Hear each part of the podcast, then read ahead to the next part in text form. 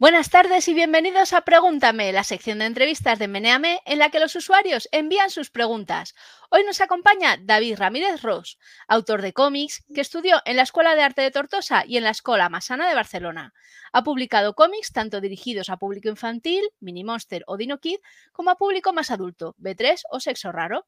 También ha colaborado en dos de las franquicias comiqueras más famosas de España, Fan Hunter y Dragonfall, y ha diseñado las cuatro mascotas del parque de atracciones Tibidabo.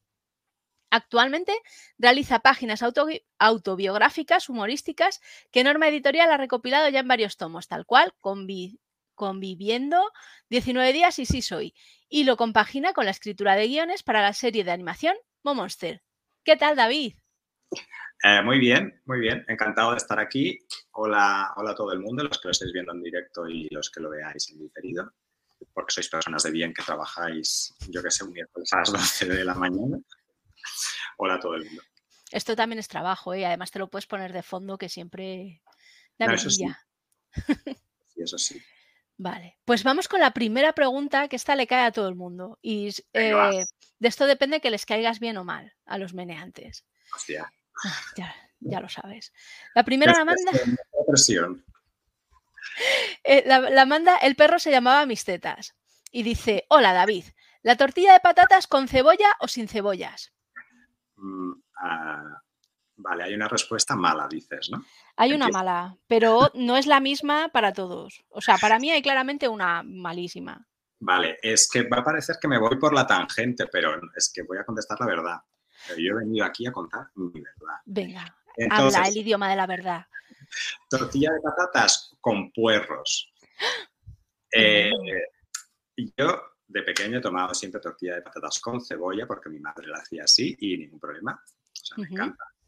Pero cuando comencé a vivir con Iván, con mi marido, hace ya 15 años, el primer día que se le ocurrió cocinar tortilla me dijo, yo voy a hacer una tortilla con puerros. Que yo me quedé un poco, eh, perdóname, he comido esa cosa en mi vida. ¿Qué me estás contando? este? Lo que pasa es que eh, a mi chico le, le da mucha grima el, la textura de la cebolla. Entonces no la ninguna comida, no, no, solo específicamente en la tortilla, sino en ningún sitio. Entonces busca sustitutos. Y me dice, es que como a mí me pasa esto, yo lo hago con puerro. Yo pensé, bueno, David, es esta persona, soporta sus rarezas. Eh, pero no, está, está, que te cagas. O sea, os lo recomiendo a todos, os guste con cebolla o sin cebolla, algún día, aunque sea solo un día, haced el experimento y usad puerro porque está buenísima. Pero bueno, dicho esto, eh, a mí la tortilla de patatas con cebolla me gusta, sin cebolla me gusta, y si pones mierda también me gusta. Si lleva patatas, yo ya me la meto para adentro. La patata es el mejor invento de la humanidad. Desaconsejamos poner mierda en la tortilla por la salmonela o, por, cualquier cosa, pero lo La siguiente pregunta, bueno, ahora ya te han apuntado cada uno en su columna. Se ha escaqueado, pero bueno. La siguiente pregunta es de esta misma persona y dice, ¿qué influencias de dibujantes hay en tu trabajo? Vale, esta ya la voy a contestar del, tirón porque si no la he contestado ya 50 veces en mi vida. Eh, siempre digo los mismos, perdona si alguien ya ha escuchado este rollo antes, puede saltar un minuto. Eh, estamos vírgenes en este momento de preguntas tuyas, así que como si no nos conocieras de nada. Ok, pues eh, tres, ¿no? No, ha dicho influencias de dibujantes en tu trabajo. Vale, bueno, es que yo siempre contesto los mismos tres. Eh, Han, el de Super López. Han o Jan, no sé cómo se pronuncia aún, mira que soy re fan, pero bueno, eh, el dibujante y el guionista de Super López, Han, eh, me influyó mucho y probablemente es la persona que me ha hecho reír más con un cómic en mi vida. En concreto, el noveno álbum de Super López con la gran superproducción, que narra cómo hacen una película de, Super López y me parece un prodigio del, cómo articular y montar em, un espectáculo humorístico de manera que los dos últimos capítulos del álbum, que son cuando se estrena la película y tú a la misma, al mismo tiempo que los protagonistas estás viendo en pantalla lo que han rodado, el desastre que han rodado. O sea, esas, esos dos últimos capítulos son brutales, de lo mejor que he leído jamás en la vida en cuanto a cómic de humor. Eh, pero bueno, aparte de eso, o sea, en general me encanta cómo dibuja este señor y tiene algunos otros álbumes que son buenísimos. Después también siempre digo, eh, Akira Toriyama, el autor de Doctor Slum y Bola de Drag, bueno, Bola de Drag es lo que veía yo en TV3, pero bueno, Dragon Ball, eh, que yo era fan incluso antes de saber que este señor hacía cómics, yo veía por la tele, pues eso, Doctor Slum y, y Dragon Ball y me influenciaba tanto que incluso llegué a imitar el estilo, pero también tuve una etapa de imitar a, a Hanel, de Super López he pasado. Pues, cualquiera que ha dibujado pasa etapas de intentar imitar a sus ídolos. Eh, y me yo llegué a una etapa en la de imitar a Toriyama a saco y de repente me enteré al cabo de los años, cuando comenzó a ser el boom del manga en España y comenzaron a traer eh, cómics japoneses para editarlos aquí, me enteré de que esto, esto que me encantaba a mí estaba basado realmente en cómics, con viñetas. Entonces eh, yo estaba, ¡ah! es que lo sabía. Se han unido mis dos pasiones. Eh, este me ha influenciado mucho y después siempre digo, el tercero a veces lo voy variando, pero por lo general comento eh, que me gusta y me, ha influido mucho Kino, el autor de Mafia, falleció hace poco relativamente. Porque yo recuerdo que de niño igual no tenía edad para leer o para comprender al menos todas las tiras cómicas de Mafalda, pero me, flipaban. Eh, me, gustaba mucho una cosa y es que Kino tiene un dibujo muy sencillo, muy simple, pero con pocos trazos, es capaz de darle una variedad de emociones a las caras de sus personajes que es que te puede clavar al milímetro lo que está sintiendo ese personaje en ese momento con tres o cuatro rayitas. Eh, y recuerdo, esto no sé si debería decirlo, pero eh, mi primer cómic subido de tono, eh, yo sé, igual tenía 10 años, era una especie de variante de tiras de Mafalda que dibujaba yo, pero en las que a todos los personajes se les veían digamos que no llevaba mucha ropa. Pero era Mafalda, o sea, Sí, sí, era Mafalda, era Felipe, Felipe sobre todo, que era... Ya. Yo soy gay y claro, ya de niño la cabra tiraba al monte. y no sé, un ligero enamoramiento hacia Felipe puede ser. Bueno. Eh, además, se veía muy reflejado porque también a él le gustaban mucho los cómics, era muy miedoso, muy fantasioso y todo. Era, era como, oh Dios mío, es como yo. Eh, y de hecho, la, probablemente la primera parodia que he hecho yo en mi vida ha, sido de niño estas, estos cómics que hacía, estas tiras cómicas que hacía yo de, Mafalda, y, de Mafalda y sus amigos, un poco guarrillas, que mi hermano, que era cinco años mayor que yo, se divertía enseñándoselas a sus amigos, en plan, mira, al lado que vive conmigo el que dibuja. Eh, el, otro día las estuve buscando por casa, pero no, yo creo que mi madre en algún arrebato de lucidez las borró, las eliminó porque no, esto, eh, si, lo, encuentra, hoy en día lo sube a redes sociales, así que mejor elimino. bueno, ya aquí no te va a perseguir, ¿sabes? Que... No, Kino, no, pero vamos, de buen gusto no eran. Ah, vale. Pasamos a la siguiente, que la manda cuadriculado y dice, hola David, tengo los tres de tu saga autobiográfica y no me pierdo ninguna de tus publicaciones en Instagram. Mi pregunta, ¿continuarán las aventuras de Kenice o Kenis? O no sé cómo se pronuncia. Que yo lo pronuncio Kenice. Vale, eh, esto requiere un poco de contexto. primero un poco de teletienda. Venga, enséñanos. Mis obras autobiográficas que dices son tal cual, eh, conviviendo 19 días, y si soy que son cómics, pues eso, autobiográficos, humorísticos, en los que narro mi día a día. Entonces, antes de estas cosas, que los eh, viene publicando Norma Editorial, antes de esto estuve, tuve una etapa en la que me entretuve haciendo una cosa que tenía ganas de probar desde que hubo el boom de las redes sociales y a, mí me frustraba mucho el tener muy poco contacto con mis lectores, es decir, el contacto de un autor de cómic con sus lectores básicamente es en una firma de libros Claro. en un de cómic, en una firma en una librería especializada o lo que sea, en la que interaccionas, yo que sé, dos minutos o tres con cada lector y realmente no da para mucho. Es decir, hola, ¿qué tal? Intentas no quedar como un imbécil en esos dos minutos, que a veces es complicado. Eh, pero yo pensaba, claro, con el auge que hay ahora en las redes sociales y la facilidad que tenemos para comunicarnos, estaría guay poder hacer, y al final me di levanta la cabeza y lo hice, un cómic interactivo de ir creando cada día y que eh, subir unas pocas viñetas cada día y en la última viñeta de ese día hacer una pregunta de manera que los lectores a través de las redes sociales escojan la opción que más les gusta, entonces al día siguiente continuar las viñetas, continuar la historia em, o sea, usando la opción mayoritaria que han sugerido los lectores.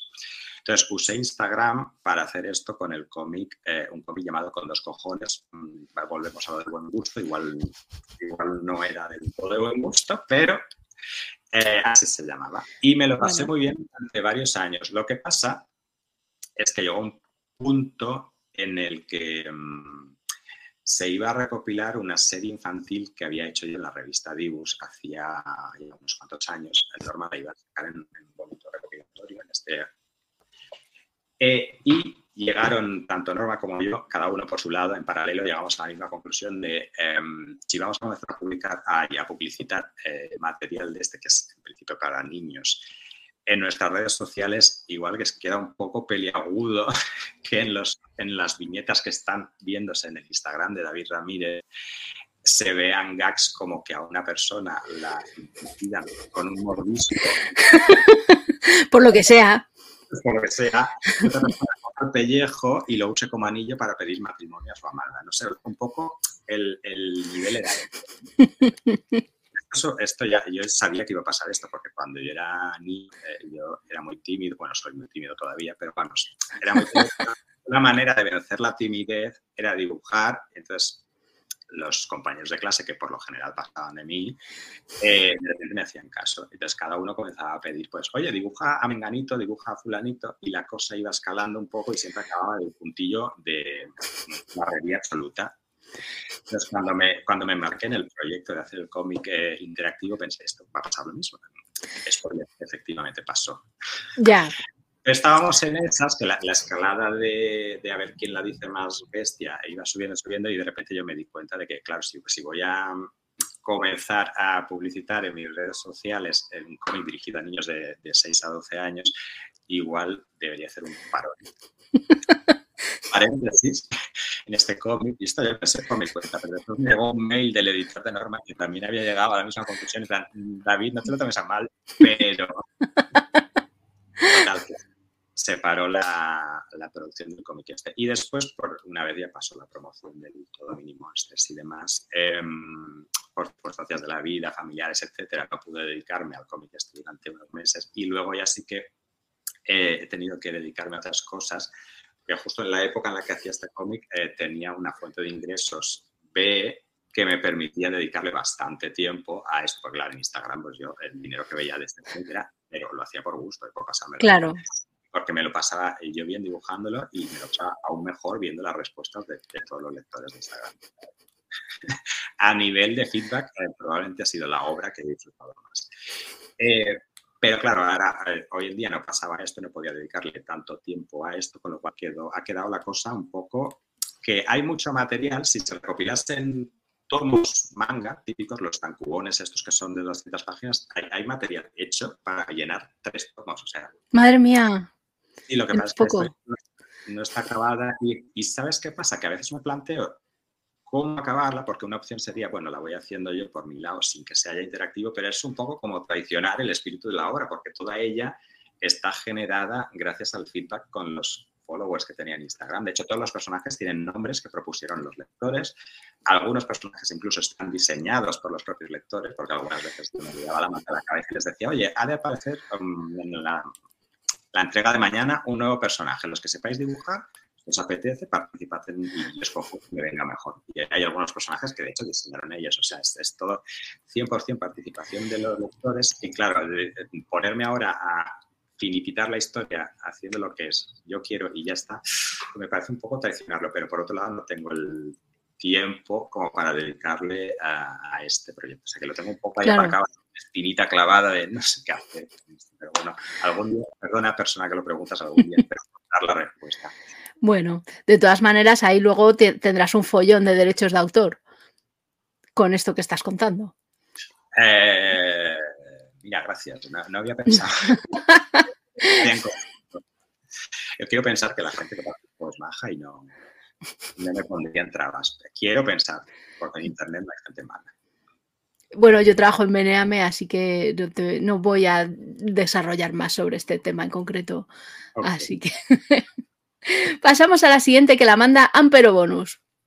Y dice, hola David, me encantaría saber si es posible, cuál es tu proceso creativo a la hora de crear una obra de una, una obra, inspiración, primer esquema, etcétera. Como cada artista es un mundo, siempre siento curiosidad por el camino que se toma en tu caso. Muchas gracias por participar.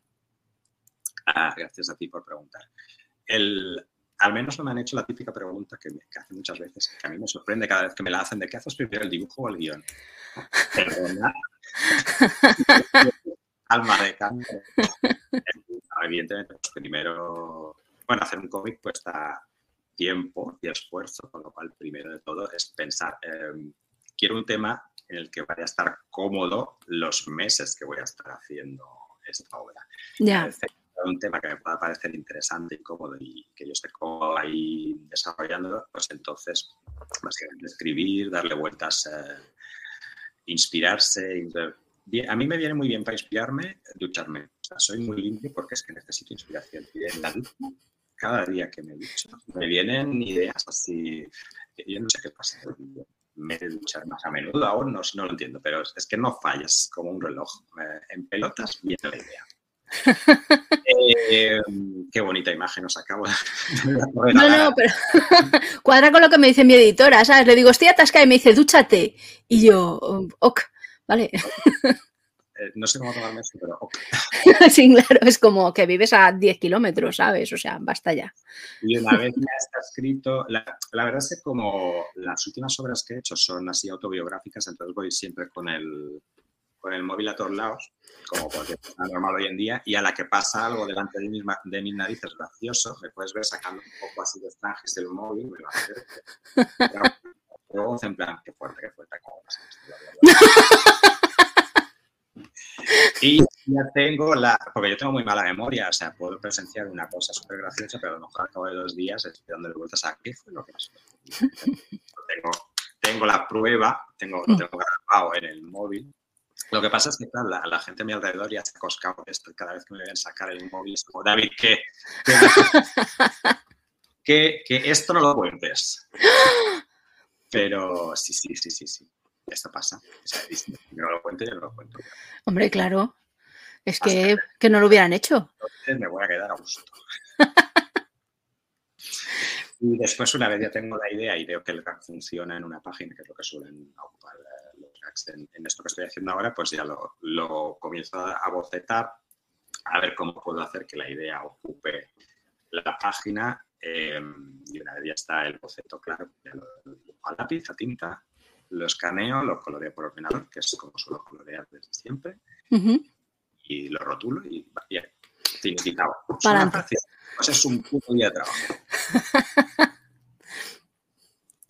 bueno, más luego todo lo que has tenido que aprender para llegar a hacer eso en un solo día de trabajo, que nos ponemos los demás y a lo mejor echamos un mes.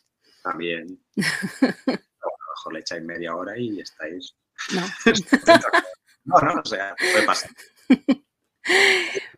Bueno, pasamos a la siguiente y la manda Galardín 2019 y dice, bueno, más que una pregunta es una reflexión, pero te la digo. ¿Te has, te has confundido de país donde nacer. Aquí eres un friki más, en otro sitio un maestro. Hostia. eh, es de esas cosas que no sabes decir gracias o vete a la mierda, ¿no? Un poco. ¿no? O sea, Entiendo más o menos lo que quiere decir y, y gracias, pero bueno. Yo contento ¿eh? de dar pena. Bueno. Eh, pero, ya de patatas, recordemos. Es por eso. Estás en el lado. En ese lado de la tortilla de patatas. Con puerros. Con... Mira. Eh, otra, esta la manda ingeniero de palillos y son un montón de preguntas y te las voy haciendo de una en una porque si no, no te vas a acordar. Bueno, o a lo mejor sí, pero yo las hago de una en una que es más fácil para que los demás se enteren. Sí, sí. Está ardiendo la única estantería de la isla desierta y hay que elegir. ¿Watchmen o Sandman? Ah, vale, las de a quién quieres más, a papá o a mamá. Exacto. Vale. Eh, ¿Contesto y ya está o desarrollo? Como quieras. Esto es tu. Depende del rato que tú quieras echar. Si yo hasta las 4 no tengo que ir a por los niños al cole, así que. Um, Watchmen. Vale. Watchmen, a desarrollo un poquito. Me gusta mucho Sandman y me lo pasa muy bien con la serie de Netflix y ojalá tenga una segunda temporada, que creo que sí. Neil, pero si tuviera que escoger eh, Watchmen porque em, yo compré, hoy en día no tanto, pero yo compré muchos cómics de superhéroes americanos, de, superhéroes, quiero decir, de la Marvel y de la DC en su día, cuando era joven, el siglo pasado, que es triste decir esto, pero es verdad.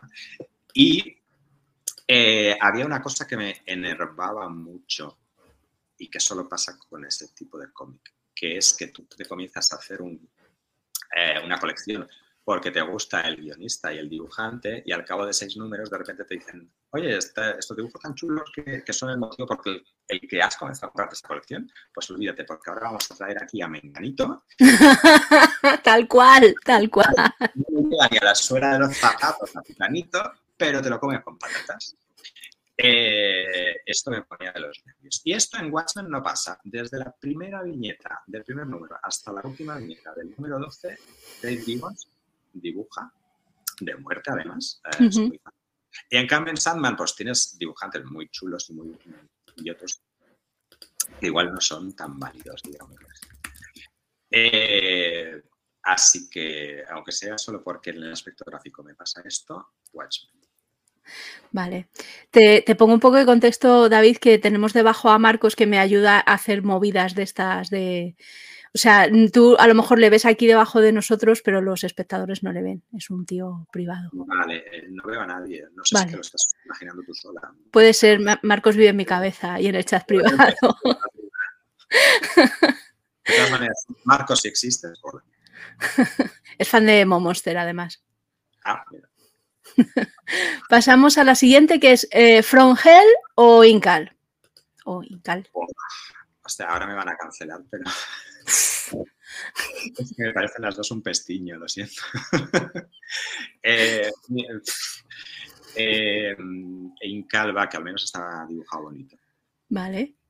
La siguiente. Canceladísimo. bueno, yo estoy contigo, o sea, yo estaría cancelada en tu misma barca. A mí, madre mía. Eh, ¿Persepolis o Mouse? Eh, mouse. Vale. ¿Akira o Fénix? Akira, también te voy a decir que Fénix no me lo he leído, supongo que es el Fénix de Osamu Tezuka, no me lo he leído del todo, lo que me leí me gustó porque es Osamu Tezuka, que es un genio, vamos. Eh, pero me quedo con Akira porque es que fue el primer manga que leí. aparte de la calidad intrínseca de la obra, que es mucha, eh, tengo el cariño especial de que es la primera vez que yo tenía en mis manos un cómic japonés.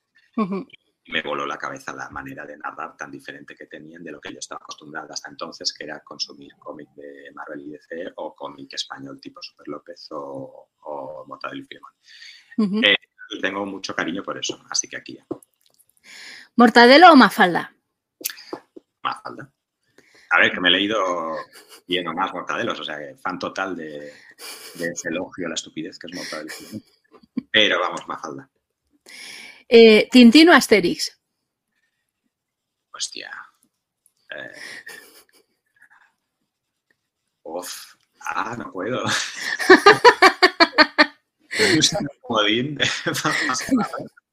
bueno, puedes salvarlos a los dos. Mira, dejamos que se quemen From Hell y Cal y te quedas con Tintín y con Asterix. Me gusta, ahí, ahí te visto. Fácil. Y la siguiente, mirar cómo arde DC o mirar cómo arde Marvel. Esto es todo de la misma persona, ¿no? Sí, sí, sí, sí. sí. La persona ha ido a hacer daño. Sí. Vale, em, que arda, que arda DC. Siendo honesto, em, cuando leía este tipo de cómics le dediqué mucho más tiempo a Marvel que a DC. Primero, hay cosas de DC que me flipan, aparte de Watchmen, que las crisis entidades Fue de los primeros cómics que leí en, eh, de DC y me gustó mucho, pero vamos, que Marvel, Marvel. Vale. Bueno, pues pasamos a otra más fácil todavía. Mm, Vas a ver. La manda Ender Wiggins y dice, si no hubieses caído en el business del cómic, ¿en qué otra área crees que habrías caído laboralmente? ¿En qué otra área creo o en qué otra área querría? Eh, Elige. Querría haber caído, si no hubiera caído en el cómic, en el tema de guiones, que de hecho un poco estoy ahora haciendo los guiones para Monsters, en Clan TV, si tenéis nenes de 2 a 5 años, ponedle, no, pues en YouTube también están todos los capítulos y en la web de Clan. Eh, y creo que en Amazon Prime. Y me, hubiera gustado, mira, un trabajo que me hubiera gustado mucho, que también está relacionado con dibujar, no, no salgo de ahí, lo siento. Bueno. Pero lo que hace Toriyama, el trabajo, uno de mis trabajos soñados sería lo que hace Akira Toriyama con Dragon Quest, que es diseñar en un videojuego todos los malignos con los que te vas enfrentando, así como yo que sé, cada videojuego le pedir, diseñame a 50 malos y los protagonistas, etcétera. O sea, tengo libros de por aquí por la estantería tengo varios libros de arte de Akira Toriyama y dos de ellos son de recopilación de diseños que ha ido haciendo a lo largo de toda la saga de videojuegos de Dragon Quest. Me fliparía estudios españoles que estéis realizando videojuegos, si os puede interesar. Soy muy buena persona, soy muy majo. barato, barato, me vendo barato. Eh, pero sí, ese sería un trabajo que me, me hubiera gustado realizar en, que supongo que aún estoy a tiempo de, ello. Entonces, eh, dejamos de lado lo de querría, eh, en qué hubiera podido caer, eh, yo empecé a estudiar químicas. No te pega nada. Ya, tú lo ves claro, tú lo ves yo no sé. Bueno, yo qué sé, la adolescencia estabas ahí. No, yo tenía claro desde niño, y esto lo digo en serio, desde antes de los 10 años yo tenía claro que quería dedicarme a dibujar cómics. O sea, clarísimo, pero claro, con 18 años, pues te das cuenta de que de momento no tienes la calidad como para dedicarte a ello. Em, tus padres esperan que hagas algo de provecho en la vida. Eh, total, que fui para química. es que no sé ni por qué escogí química. Si sabría que hubiera escogido biología, que me gustaba más, pero es que en química no hay nada. es, una carrera difícil de mirar. Además, la, idea que tenía era em, yo era mm, de esos alumnos que da un poco de rabia en el instituto porque no le dedicaba mucho tiempo a, las asignaturas y sacaba buenas notas de todas maneras. Y entonces el tiempo que no le dedicaba a eso, pues iba yo dibujando mis, cosas. Pensaba que en la carrera iba a ser igual, pero en químicas no. No me daba la vida. O sea, lo único que tenía ganas de hacer cuando acababa de, intentar comprender todo lo que me habían explicado ese día, era ganas de tumbarme en la cama y morirme. Entonces, al cabo de un año ya les dije a mis padres, mira, pasa que no.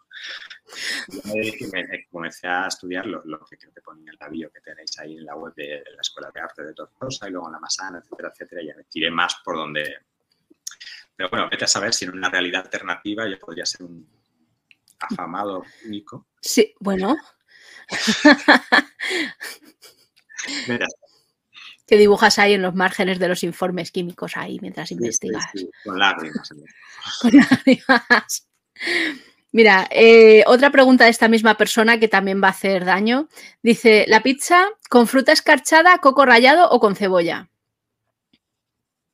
Eh, ¿What? pues, eh, ¿ha de ser pizza? Joder, pues pizza cebolla, ¿no? Me la comeré yo solo, claro. Claro, pobre Iván. Vale, y otra pregunta de esta misma persona que dice, ¿alguna vez B3 has pensado en continuar B3 con alguno de tus cómics? ¿B3? No, ya en serio, ¿te has planteado si alguna de tus obras anteriores podría tener una continuidad ahora, recuperar personajes o, son etapas cerradas? Sí, detecto un mensaje ligeramente subliminal en medio de la pregunta, ¿no? Eh, no, son. A ver, en B3 en concreto, por ejemplo, no se me ha venido a la cabeza, eh, lo, considero una etapa cerrada. cuando se estaba publicando la editorial eh, quebró o cerró, en mitad de la publicación, y lo que sí que fueron lo suficientemente majos como para decirme, David, vamos a dejar de publicar cómics, pero si quieres alargamos un, un mes o dos más para que cortes tu Bueno, igual se lo dijeron también a más gente que estaba en la misma situación que yo, no lo sé, no me acuerdo. Eh, lo que pasa es que yo estaba liado justo en ese momento haciendo un cómic para Planeta de Agostini, creo, y les dije es que debería hacerlo. Después ellos me dijeron, mira, chato, ya, suficiente que te ofrecemos un mes. claro. Total, que se quedó inconcluso y al cabo de varios años sí que Dolmen Editorial eh, me ofreció la posibilidad de recopilar lo, lo, que había salido hasta aquel entonces y el final inédito. Entonces ahí sí que sí que pensé, eh, vamos a acabarlo, lo retomé, lo acabé, pero ya la historia está finiquitada y ya no le acabo de ver sentido a, retomarla. Que yo entiendo la pregunta un poco porque yo he hecho muchas cosas diferentes a lo largo de mi vida porque soy un poco culo inquieto. Entonces, eh, si ves mis cómics del inicio, tienen poco que ver con los cómics infantiles que hacía en los 2000, que tienen a su vez poco que ver con los cómics que hago ahora autobiográficos. Entonces, yo entiendo que puede haber gente que le gusten unos y otros no. Eh, que, a veces me vienen, yo que sé, o me lo comentan por redes sociales o en, sesiones de firmas vienen a decirme un poco así con, como sintiéndose mal. Es que a mí lo que me gustaba era esto, o a mí lo que me gusta es esto, esto otro, no. Que, yo siempre pienso es que no te sientas mal, es que es normal, es que son cosas diferentes. Eh, y entiendo. lo que no me entra en la cabeza es justo lo contrario. Gente que me ha seguido desde hace 25 años y que le gusta todo lo que hago. es, es como esos son true fans. pienso, mientes, algo ocultas, algo quieres, no te, guste todo, no. Hago bromas, es genial haber eh, estado con una persona durante 25 años y aún haciendo cosas diferentes que a esa persona le siga gustando lo que haces. Es una pasada. Pero también entiendo cuando eh, simplemente eh, yo voy por un lado, una persona va por otro y en un punto de nuestra vida interseccionamos en ese momento lo que hago a esa persona le interesa y puedo comprender que después ya deje de interesarle. Claro perfectamente válido y normal. Claro. Bueno. se me ha ido la olla. ¿Cuál era la pregunta?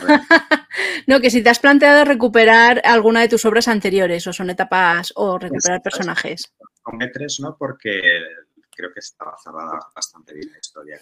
sí que me quedé con ganas de hacer alguna, algunas de, de Mini Monsters en su día. Lo que pasa es que la revista, publicaba la revista Dibus después de 15 años eh, bueno, hicimos el recopilatorio aquí súper bonito, que yo os lo recomiendo. Si tenéis nenes de 6 a 12 años, es, nenes de 6 a 12 años que tengan buenos vicios, porque son Pesan un montón. páginas, pesa un poquillo, pero bueno, vamos, así los tenéis entretenidos durante semanas. Eh, hacer alguna historia más, así que eso no, no, no diría que no, o sea, en, el futuro próximo, pero bueno, a saber. Vale, la siguiente pregunta eh, tiene que ver con esto que decías antes de que has hecho de todo y la manda Cosaco. Y dice, joder, lo sigo en Twitter por sus cómics de vida en pareja y tal, y resulta que estuvo en Dragonfall. Me deja loco. Eso me pasa cada dos por tres. Me pasa en Dragonfall y me pasa con gente que me, pues eso, como lo que hago últimamente es lo que subo a redes sociales, que no he metido la cuña publicitaria, David Ramírez, tanto en Mastodon como en Twitter como en Instagram no lo usáis nadie, así que para qué. yo sí lo uso, pero porque soy vieja de corazón. no, sí, yo también, pero bueno, cada vez eh, la cuestión es que subo ahí de vez en cuando páginas y pues, la gente me suele conocer por eso. Y después, a, lo mejor, un año después de seguirme, ven que publico una ilustración de, de Dino Kit o de Mini Monsters y dicen, ostras, pero tú eras el que leía yo de niño en la revista Divus. Me hace mucha gracia o con, yo que sé, Manuel Burke, eh, el actor y guionista, eh, me hizo el blurb. Estas frasecitas que hay en las pajas se llaman blurbs. Ah, caray. Bueno, en, mi casa es la frase de vender la moto. Claro. Es, como más honesto, pero bueno, se llaman blurbs. Pues Manuel Burke Manuel Burke, que no me conocía de nada, eh, no me había leído nada mío, en Norma le dijeron, oye, ¿quieres hacer el blurb de este cómic? Y él dijo, él dijo, sí, porque pensó, cómic gratis, venga. y si no le gusta, pero bueno. No, no, pero después, a eso voy, a eso voy, a eso voy. Le pasaron el PDF y le gustó mucho el cómic. De hecho, le gustó tanto que ha hablado siempre muy bien del cómic y me ha llevado a una sección suya que tiene en el programa a Vivir, me llevó de invitado, etcétera. Qué guay. Pero eh, hablando con él, que se prestó también a hacer la presentación del, del cómic, el cómic de 19 días, hablando con él durante la presentación, de repente salió, no sé cómo, el tema de las fotocopias de Dragon Ball en su día. Esto la gente. ¡Ostras! Madre mía, flashbacks. Sí, y, entonces le dije, sí, yo hice un número de Dragon Ball y se quedó todo loco él. y ha leído realmente, porque Dragon Así que sí, sí, le, pasa a mucha gente. Pero bueno, eso que tiene, cuando ya eres un poco viejuno y llevas 25 años haciendo cómics y dando por saco, pues ya es normal que pasen estas cosas. Claro. Mira, la siguiente pregunta también es de tu pasado y la manda Pero Grullo. Y dice, hola David, te perdí la pista allá por la época de dreamers.com y me alegro de ver que sigues produciendo. ¿De cuál de tus obras te sientes más orgulloso? A mí yo de 14 años le gustó particularmente Fan Hunter Reborn, pero imagino que habrás publicado mucho desde entonces. Pues, ostras, si lo de, si lo de antes era quién quieres más, a papá o a mamá, esto es el que no quieres más, ¿no?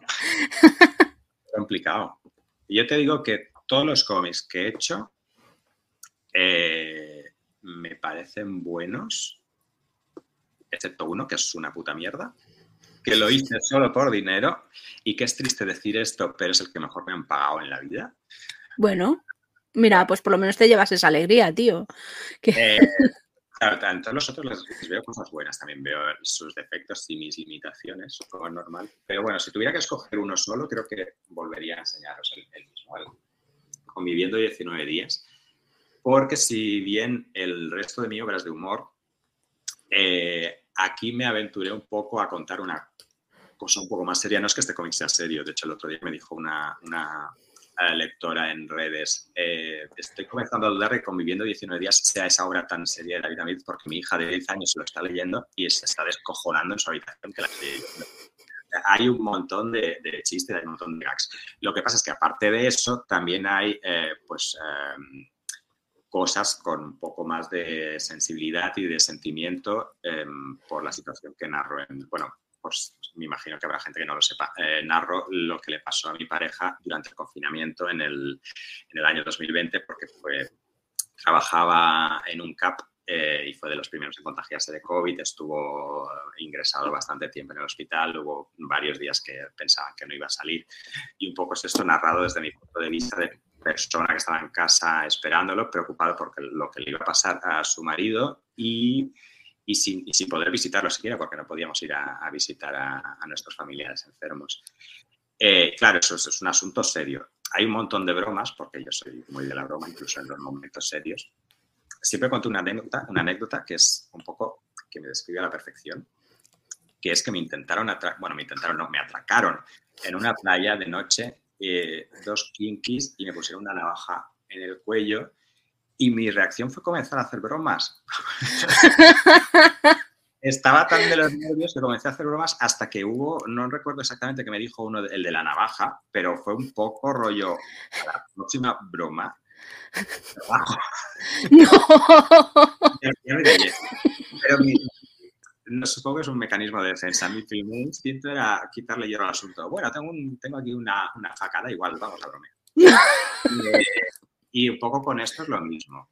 Eh, pero eh, aún así, quitando las bromas, hay, hay, hay, páginas en las que las cosas que estoy contando ya no, no había manera de sacar humor de ahí y dije, bueno, no, no tengo que forzarlo, voy a ser natural. Tienen gracia, pues tienen gracia y cuando no, pues simplemente voy a contar lo preocupado que estaba o los sentimientos que tenía en ese momento.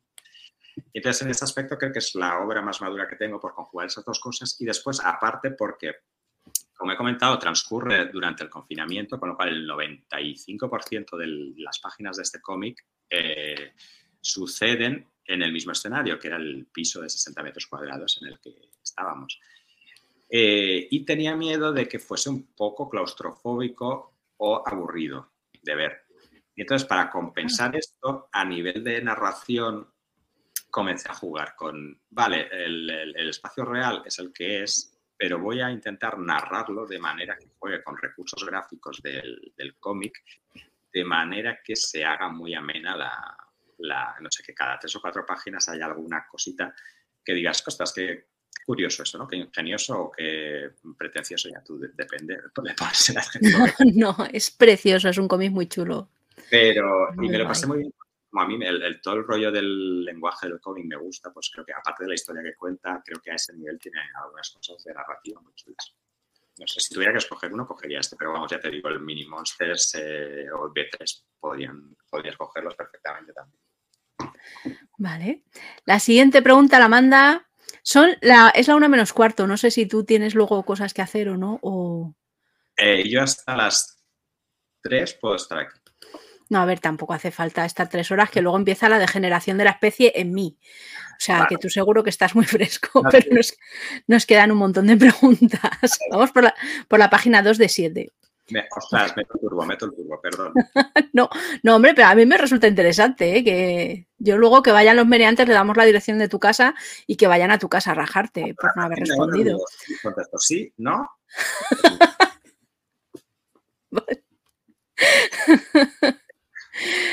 Esta es de Skywall y dice tres cómics nacionales que recomiendes y por qué. Y uno tuyo del que esta ya la has respondido, la de el que te sientes especialmente orgulloso. Tres cómics. ¿Tres cómics nacionales? Que recomiendes. ¿Y por qué? Aquí no puedo contestar sí, ¿no?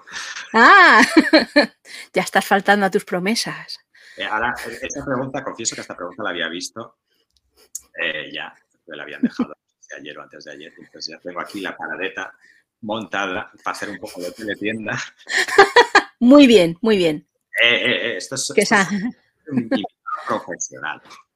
Muy bien. Por un lado, primero, Universo de Albert Montés. Albert Montés es un autor que a mí me flipa, haga lo que haga. Es decir, no voy a decir que tengo todo lo que ha sacado, pero probablemente sí. Eh, y de todo lo que ha sacado, pues para ponernos un poco en situación, era el que hacía mm, Tato con contrato o algo así en el jueves, junto con Manuel Fondelvila era el que hacía Para ti que eres joven, la sección de doble página del jueves, que probablemente es mi sección favorita de todos los tiempos de la revista El Jueves. Eh, hizo Calavera Lunar en su día, Mondo Lirondo, junto con otros tres eh, compañeros suyos de Bellas Artes, creo que era. Pero si tuviera que escoger solo un cómic suyo, eh, Universo. Son cinco historias cortas y esto os lo recomendaría si os gusta la ciencia ficción.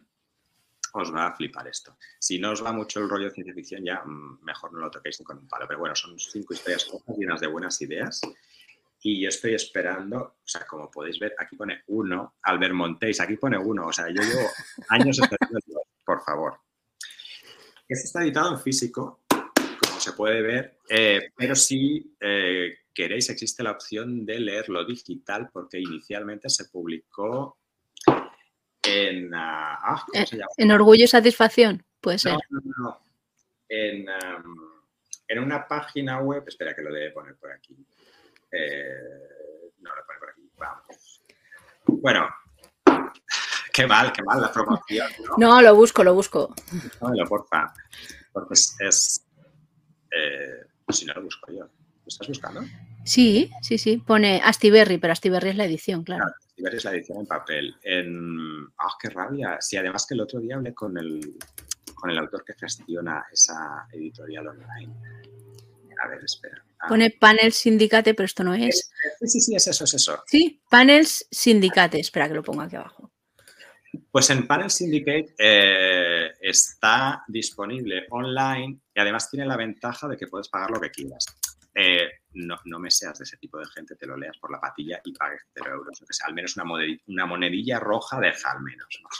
Pero quiero decir que va bien porque puede servir para que leáis el primer capítulo y podéis ver comprobar si es vuestro rollo o no. Y entonces, pues ya depende. Yo es que soy un dinosaurio y entonces leer en ordenador cómics mm, como que aún me cuesta. Así que yo soy más de papel. Pero tenéis la otra opción si queréis en Panel Syndicate. Segunda obra española. Eh, cero sorpresas aquí, eh, junto con Albert Montéis es eh, uno de mis autores españoles favoritos, Paco Roca, y si tuviera que escoger, me gusta todo lo que eh, me gustas todo, Paco. Le hemos escrito, pero no nos ha respondido. Es un pocheras. Mucho ah, mejor tú. Vete a la boca, Paco. Paco llama. no, no, en serio. Tiene que escoger uno de sus cómics, um, Arrugas. Qué bonito es. Todos son muy buenos. Por ejemplo, el último que sacó, eh, que es el regreso de a también me parece Chef Kiss. Pero eh, de este se, se, llegó a hacer una película animada y, y este cómic tiene el o no, no sé, estoy la curiosidad. Yo a mi madre cuando me gustan según qué tipo de cómics se los dejo leer. Eh, y este es el único cómic de los que he dejado a leer a mi madre que ella, eh, por iniciativa propia, se lo ha dado a su vez a leer a amigas. Caray. sí, sí. Pero bueno, es un poco lo que tiene la, la bibliografía de Paco Roca, que es muy... Se lo puedes dejar a, para que lo lea casi cualquiera. Así como con el universo te he dicho que, igual tienes que ser más fan de la ciencia ficción o aficionado a este tipo de temas. Esto no, esto es que creo que cualquier persona que se lo des lo, va a disfrutar. Así que, bueno, Paco Roca, feo que no le hagas caso a esta pobre chica, pero bueno, Exacto. bien dibujado. Si no le haces caso a seguir haciendo páginas, te lo perdonamos. Venga. Y con el tercero voy a hacer un poco de trampa porque son dos, pero son dos que son uno. Que es la. Cuando son tres es una trilogía, cuando son dos es uno. Una biología. No, es broma. No lo sé. El, el héroe de David Rubin, que también es eh, un autor que me gusta mucho, pero si tuviera que escoger una obra suya sería esta. Es- es- lo- son los viajes de los, eh, las misiones, los- las tareas de Hércules, las 12 tareas de Hércules, narradas así, en plan chachi guay. Está muy bien el guion, está muy bien el dibujo, y a mí siempre que me preguntan ¿qué David Rubin te gusta más, el guionista o el dibujante? El colorista, porque es que me flipan los colores. Ha publicado hace poco dos obras, eh, Cosmic Detective y El Fuego, que también están muy bien. Y bueno, el color es alucinante. o sea, muy bien.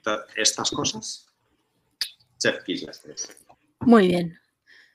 Lo de arrugas, leedlo un día que estéis de buenas porque es de. Yo lloraba con hipos cuando lo leí, o sea, fue Bueno, como. sí. que está, Bueno, es muy bonito, ¿eh? Pero Es muy bueno, sí. Bueno, el conviviendo, ¿sabes? El, el mejor, el piropo más bonito que me han dicho con lo del conviviendo 19 días, que me lo ha dicho más de una persona y más de dos, es que en la misma página han reído y han llorado. bueno, es que. Me parece súper bonito que te digan eso, porque es tocarle la fibra a una persona de dos maneras totalmente diferentes a la vez. Es pocas cosas más chulas se le pueden decir a, un- a alguien que te está contando una historia. Bueno, es que el de conviviendo. uf, yo no estoy preparada para volver a leerlo después de. O sea, porque a mí la pandemia fue como. Pero es. Te ríes más.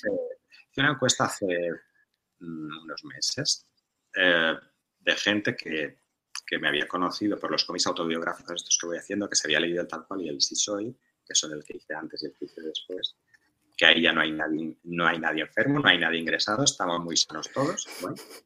Eh, pues hice una encuesta preguntando a la gente si el conviviendo 19 días se lo habían leído y si no, porque no les interesaba el tema o porque no estaban preparados aún para leer sobre el confinamiento, sobre la pandemia y sobre todo la locura que sucedió en el 2020. Y un porcentaje bastante alto de gente que me dijo que, que, que no estaban preparados aún para, para leer sobre eso. Eso pasa un poco. Mm. Pero bueno, en cualquier caso, sí, es, o sea, es muy guay. Es muy guay. Hay que tenerlo. Te paso la siguiente pregunta. Venga. Ah, no. La- De este mismo señor que dice: Cuando un dibujante se aburre en una reunión, ¿garabatea macros y tablas dinámicas de Excel en los bordes de las hojas? Eh, no. Dibujo muy poco. Supongo que como es mi trabajo, cuando no estoy trabajando en la mesa de dibujo, no, no, no, no dibujo. Ni, me- ni cuando viajo me llevo una libretita para hacer dibujos, que lo suele hacer mucha gente. que para son unos, unos poses de cojones. con la libretica y, ah, bueno, espera, qué iluminación, mira, mira, cabe. anda, y vete a cagar. Hazle una foto con el móvil, hombre. Claro, que estoy de vacaciones, disfruta, coño. Pero no, no, ni dibujo, no, solo dibujo cuando, cuando toca trabajar y punto. Así que no. Vale, la siguiente la manda Marisa Casanz y dice, son varias preguntas también de papá o mamá. La primera es, ¿mortadelo o filemón? Eh, mortadelo por los disfraces. Vale. Eh, ¿Obelis o Asteris? Obelix. Yo siempre con los tontos. Bueno, a ver, mortadelo, no es que, no es que Filemón sea una Eso lumbre, te iba a decir. Bueno, es que, es que, es que en ese cómic nadie es eh, inteligente. O sea, ni, ni, ni Mortadelo, ni Filemón, ni los compañeros de trabajo, ni, ni los- Nada. Pero neuronas detectadas. ahí.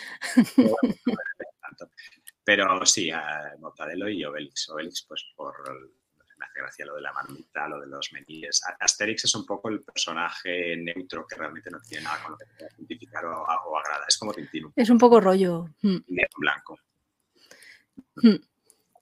La siguiente pregunta, o sea, de esta misma, dice, ¿es obligatorio leer los cómics de toda la vida o no hace falta? A ver, obligatorio no. Obligatorio hay pocas cosas en la vida. Respirar. más. Vale.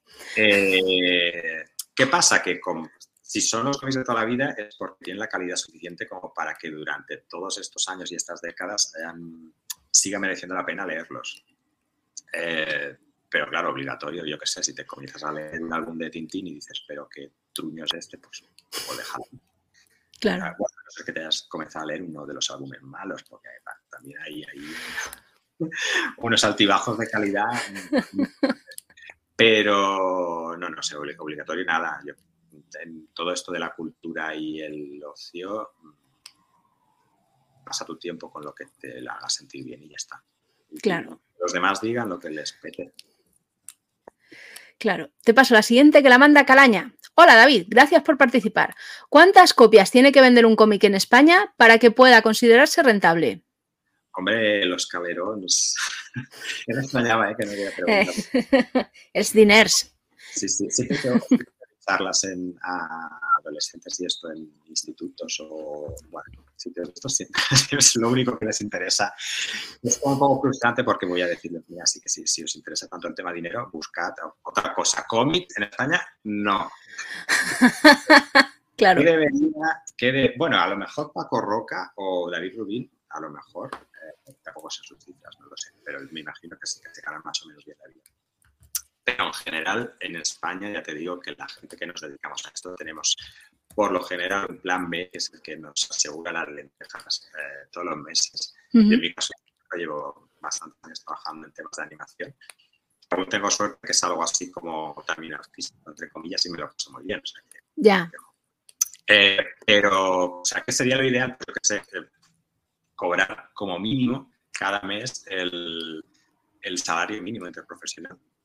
Entonces, si un álbum te va a llevar seis meses, pues cobrar lo equivalente al salario mínimo profesional de esos seis meses. Eso sería lo ideal. Ya. Esto, no. Ya. ya. Eh, a ver, con algunos autores sé que sí, pero con los menos. Eh, la mayoría de la gente que nos dedicamos a esto aquí en España es por, por afición. Otra cosa, otra cosa es que tengas un estilo de dibujo que te pueda servir, para, por ejemplo, para eh, dibujar para la Marvel o la DC. Hay, una cantera de autores españoles que dibujan del cobón de bien que están dibujando en estos momentos para, las grandes de, de americanos. Yo qué sé, voy a cometer el error de comentar algunos, porque me olvido de otros, pero yo que sé, David López, David Lafuente, Bruno Redondo, Carmen Carnero, etcétera, etcétera.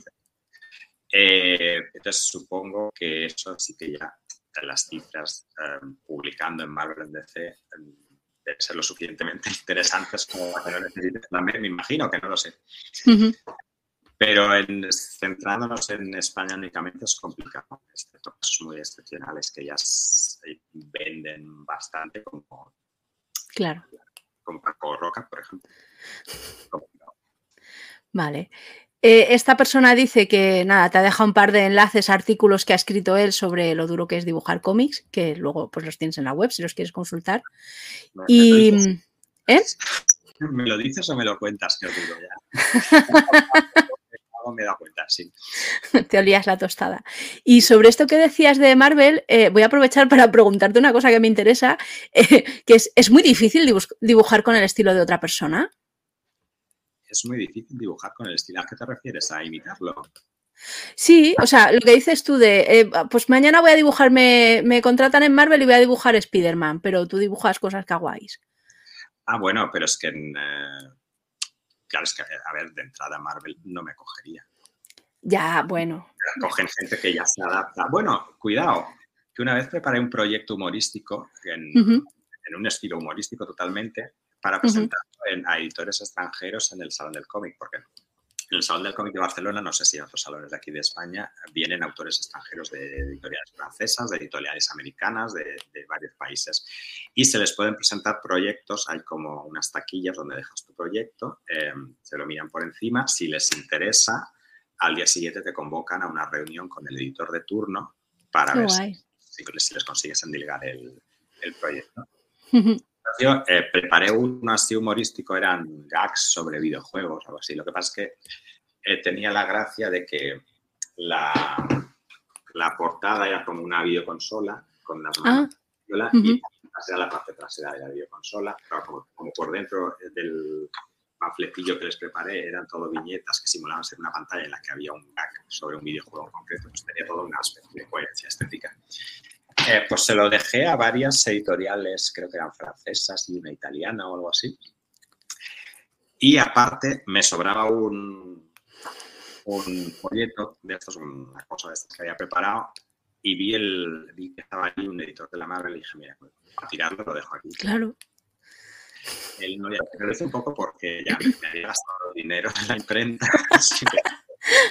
Pues te puedes creer que al día siguiente en el plafón de anuncios donde están listadas las visitas que hace el editor, los franceses pasaron de mí como de la mierda, el italiano igual, y de repente vemos eh, el editor de Marvel, bla, bla, bla, David Ramírez.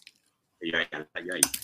¡No! ¡Qué guay! lado había un autor de cómics amigo mío que dijo, pero te han llamado a ti. Claro, y a posteriori me son un poco insultante, ¿no? Piltrafilla, claro. Yo qué sé. Yo la entrevista, eh, eh, que por cierto el señor hablaba inglés y importaba tres narices que tú lo entendieses o no. No he visto hablar inglés más rápido en mi vida. más o menos me quedé con la copla, que es eh, lo que me vino a decir es, evidentemente tu estilo para Marvel no es, pero me gusta mucho el proyecto como lo has presentado.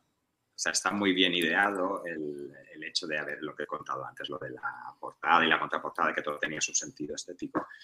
Eh, me dijo, si algún día hago algo que no tenga que ver con Marvel, pues pensaré en ti. Bueno.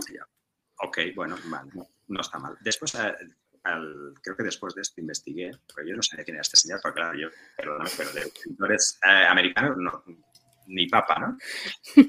Eh, y fui a investigar y vi que en su Instagram, ay no, en su Twitter ponía que era gay, con lo cual pensé, ay, me tendría que haber desabrochado un poquito la... no, no, en sus casas, es broma. Eh, pero bueno, esa es, esa es mi única eh, experiencia con, con, Marvel. Evidentemente, mi, mi, estilo de dibujo no, no casa allí y no me veo cambiándolo. Pues, uh -huh. Es que para empezar, no sería capaz, me imagino. Y para seguir, aunque fuera capaz, me aburriría. Ya, vale. Me aburriría meter tanto detallito, tantos rascacielos, tantos... Eh, me gusta algo más sintético, porque me, si tengo que escoger entre qué me divierte más, si narrar, si contar algo o si dibujarlo, eh, estoy con el contar algo. Entonces, si puedo dibujar de manera sencilla y rápida eh, algo en el mismo tiempo que puede hacer tres páginas de ese tipo, podría hacer una página de las de tipo Marvel para entenderlos. Entonces, claro. prefiero más cosas. Uh -huh. Vale. Vale, la siguiente pregunta la manda Jesús y dice, son un montón de preguntas que te las hago de una en una. ¿Qué edad tienes? Eh, mira, esto es fácil, 48. Venga, bueno, mira, una... ¿Qué leías en la infancia? ¿Qué le... Pues, uh, pues de todo. Bueno, Mortadelo y Filemón, Super López, Mafalda, Tintín, Asterix, Lucky Luke, el Hotel Bruixot, que es un cómic catalán. Eh, que la mayoría de cosas las leía en, en la biblioteca. O sea, yo uh -huh. me con mis paga, me compraba por los cómics baratos. O sea, Hotel Filemón más o menos era barato y Super López, pero ya los de tapadura, rollo Tintín y Asterix, estas cosas, en casa ni, ni los olía. a la biblioteca y los sacaba, bendita biblioteca y, y, algunas cositas más empecé a leer. Y, y luego ya eh, comencé, cuando se... Bueno, comenzamos mi hermano y yo a leer cómics de superhéroes de la Marvel primero y luego empecé cuando empezaron a publicarlo también en España, uh -huh. pero era con, que yo era un poco más mayor, ya 12 años o así. Vale. ¿Dónde comprabas lo que leías? En los kioscos. Lo que, bueno, o sea, lo que, lo que compraba uh -huh. en los kioscos o en alguna librería que había en Tortosa, que yo soy de Tortosa. Uh -huh. Y de, bueno, la mayoría, pues lo que he dicho en la biblioteca. Eh, ¿Qué alternativa se te ocurre a la desaparición de los kioscos? Pues, uh, claro, eso es un tema gordo porque es, existen las librerías especializadas, que son el paraíso para alguien al que le gusta el cómic, es como entrar ahí y ver 300.000 opciones, todas jugosas. Pero claro, no hay librerías, no hay librerías especializadas en todos los lugares. Yeah. Hoy en día eso se subsana un poco porque según qué tiendas de cómics puedes eh, comprar online, entonces pues te llega a casa y no pasa nada. Pero es difícil porque eso es, eso es, un poco un círculo viciado en el que entra la gente que ya sabe que existen esas librerías, que ya está dentro del mundo del cómic, que ya le gusta comprar, eh, pero no genera lectores nuevos. O sea, yo qué sé, yo cuando era niño pasaba por un kiosco y veía un álbum de Mortadelo y le podía decir a mis padres, ¿me puedo comprar esto? Y, caía. Ahora esto no, no pasa, es más complicado que pase, a no ser que el padre o la madre entre con el niño en la librería especializada que haya justo en el barrio, que ya es casualidad que haya una. Claro. Eh, entonces es complicado. Pero también es cierto que eh, cada vez se vende menos en papel, no, no cómics, o sea, en general, cómics, libros, revistas. Y entonces es complicado que vuelvan a ver eh, cosas de este tipo en los kioscos y sobre todo cuando dan tan poco margen de beneficio, porque eh, seguramente al kiosquero, pues más que vender un cómic que valga 3 euros, una grapa de superhéroes que valga 3 euros y que a lo mejor él se lleva de ahí solo un euro, le interesa vender otra cosa más cara de la que el garrapín más, más dinero. Es complicado, no sé. Yo sí que incidiría en el incitar al hábito de lectura en, pero ya en instituciones públicas, en colegios. Eh, ya.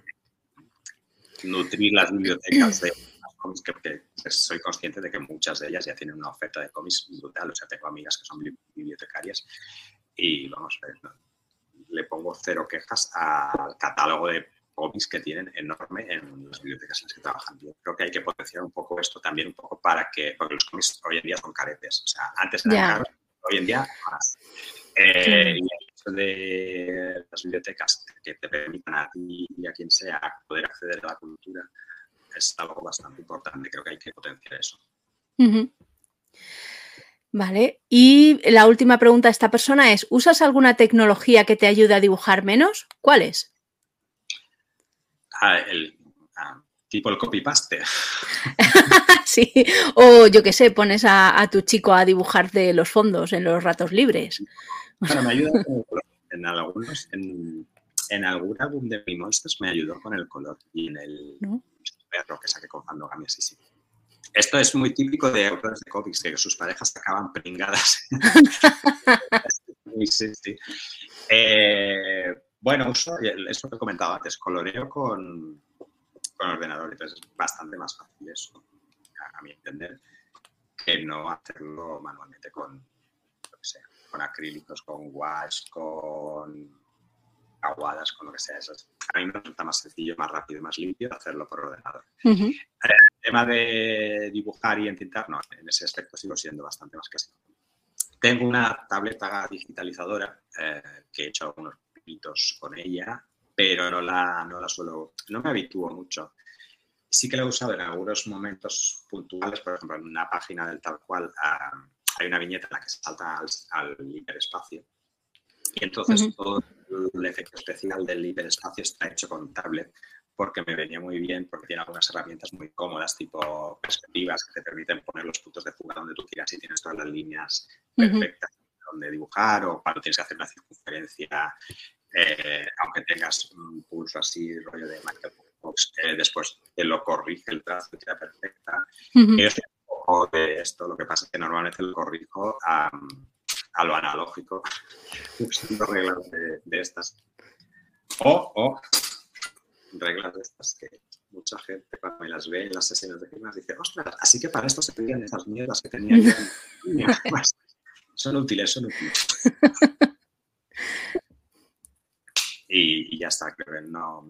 Me gustaría en el futuro dedicarle un poco más de tiempo a la, a la tableta para ver si, porque tengo muchos conocidos y amigos que son dibujantes de cómics que la usan y dicen que una vez ya te habitúas no hay vuelta atrás, que es mucho más cómodo. Tengo, ganas de, investigar más. Eso sí, hay un problema. Eh, si dibujas con tableta, no hay originales. Si no hay originales, no te puedes sacar unos dinerillos de originales.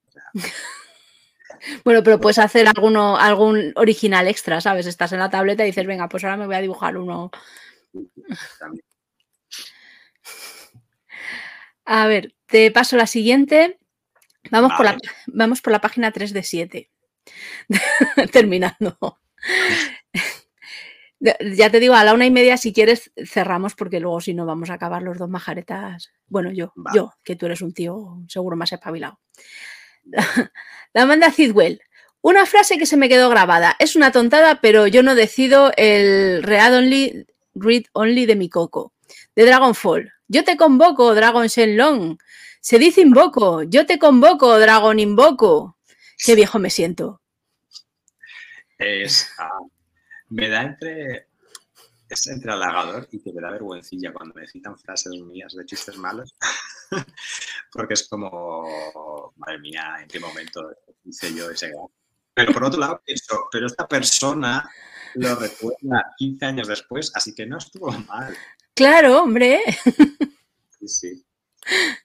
Eh, bueno, no, no, comento nada. es- gracias por eh, acordarte de, de mis momentos más bajos como guionista. La siguiente la manda Otopo y dice, David, solo puedo decir que eres el puto amo. Conozco tu obra desde hace más de 20 años, tengo varios álbums de la casa, incluyendo los de FH, Sexo Raro y alguna que otra suelta de Forum.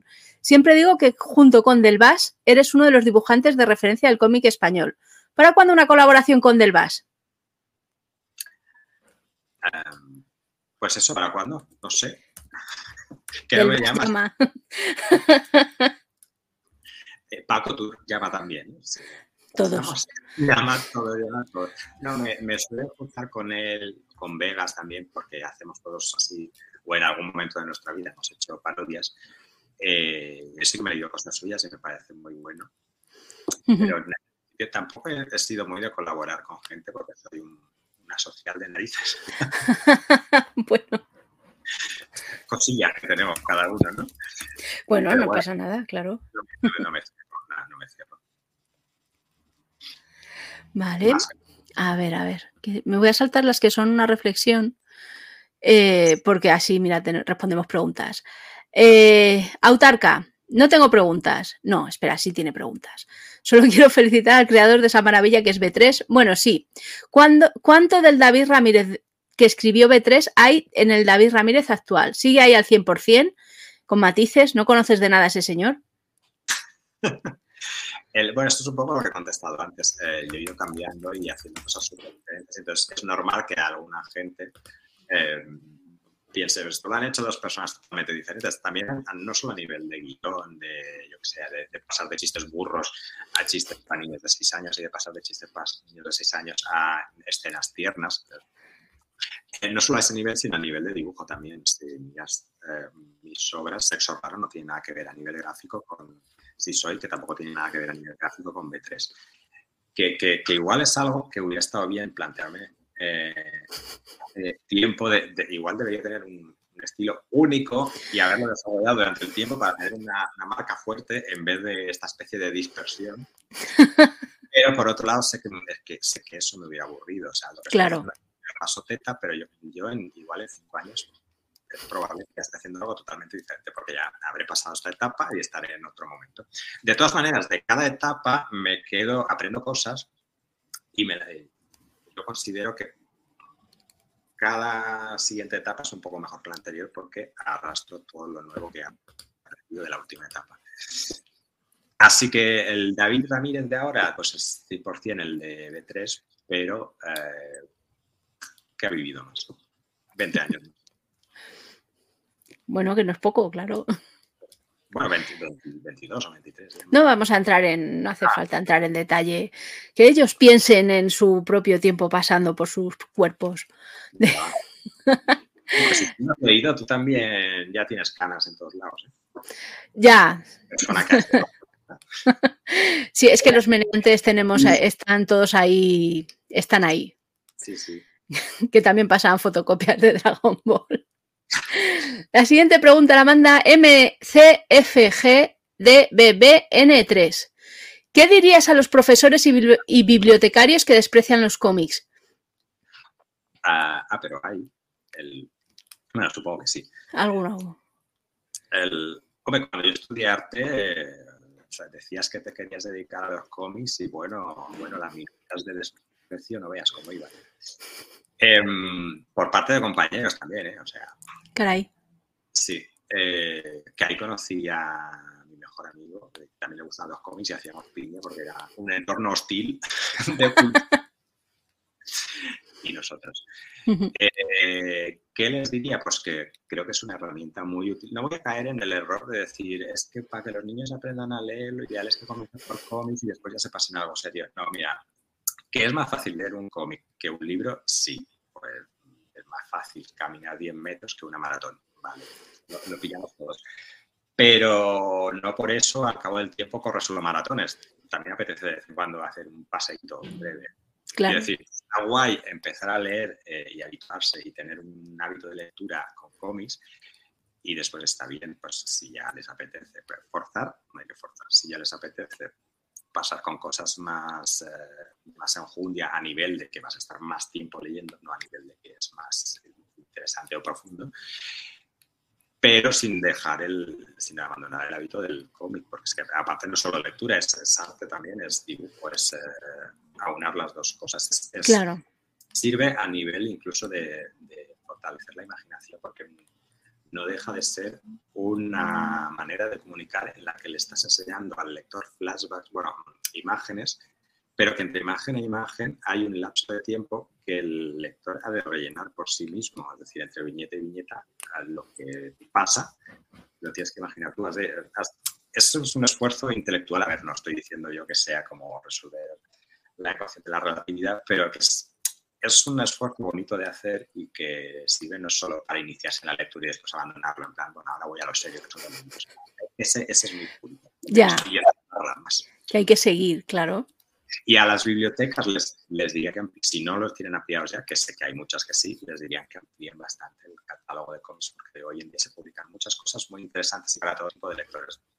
Y más ah, teniendo en cuenta el boom del manga. O sea, hoy, hoy en día para casi cualquier persona que me señales, te diré, ah, pues a esta persona le gustaría este cómic. que hay claro. mangas de deportes, eh, mangas de romances gays, eh, cómics de espías rusos. O sea, es que la temática hoy en día es brutal. Hay de, cualquier cosa que te pueda interesar, hay una historia en viñetas.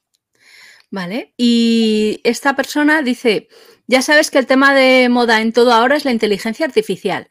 ¿Crees que habrá nuevos creadores de cómics que se limitarán a escribir el guion y encargar el dibujo a una IA? Llevando el tema al extremo, ¿crees que una IA podrá escribir un buen guion de cómic? Uh, no y no. Vale. vamos faltos de tiempo, lo siento. Si, si he de dedicar tiempo a algo que no sea las IAs. Vale. La siguiente la manda Angelito Magno y dice, hola David, desde que estás en el mundo del cómic, ¿has notado mucho cambio a nivel de industria y apoyo institucional desde que empezaste hasta ahora? Bueno, mucho no, pero algunos sí. Por ejemplo, se creó el Premio Nacional del Cómic hace poco, eh, que ya está, está guay. Y, sí que es cierto que tengo la sensación de que está menos mal visto a día de hoy que cuando yo leía cómic o cuando empezaba el hecho de dedicarse a esto. no sé. Eh, pero vamos, tampoco es un cambio espectacular como para tirar cohetes. ¿eh? Es un poco rollo pico y pala, pico y pala que hemos de ir abriendo camino. La siguiente pregunta de esta persona es, ¿cómo ves el tema de la autoedición, autoedición en esta época de redes sociales, micromecenazgos, mi, micromecenazgos y demás. ¿Es posible vivir del cómic y o ilustración a través de estas vías sin necesidad de depender de una editorial? Hay varios autores en España que lo hacen y estaría guay que respondiesen a ellos, porque yo como no lo he hecho nunca, tampoco tengo cifras ni datos, pero sé, mira, un ejemplo para la gente que no está puesta en... Si este cómic vale 20 euros, que no me acuerdo si les valía o no, eh, pero bueno, normalmente el contrato de un autor de cómics en España es el autor por cada ejemplar vendido se lleva el 10% del precio de ese producto. Es decir, si esto vale 20 euros, eh, yo me llevo 2 euros. Entonces, podéis decir, mm, la persona que lo ha hecho, que se ha tirado meses guionizando, dibujando, entintando, coloreando y rotulando, se lleva eh, el 10% solo. 10%, con suerte que hay veces que se llevan menos. Eh, ¿Qué pasa aquí? Pues que la editorial se lleva su tanto por ciento, la imprenta se lleva su tanto por ciento, la distribuidora, que es la que lleva los cómics a cada tiendecita de España, se lleva su tanto por ciento, que es gordo. Eh, la tienda en sí misma se lleva su tanto por ciento, más, más de la mitad de lo que vale esto o cualquier cómic, eh, el dinero se lo lleva la tienda o librería que lo vende y la distribuidora que lo ha llevado allí. Esto va con cómics y con libros también, no es un caso específico del cómic.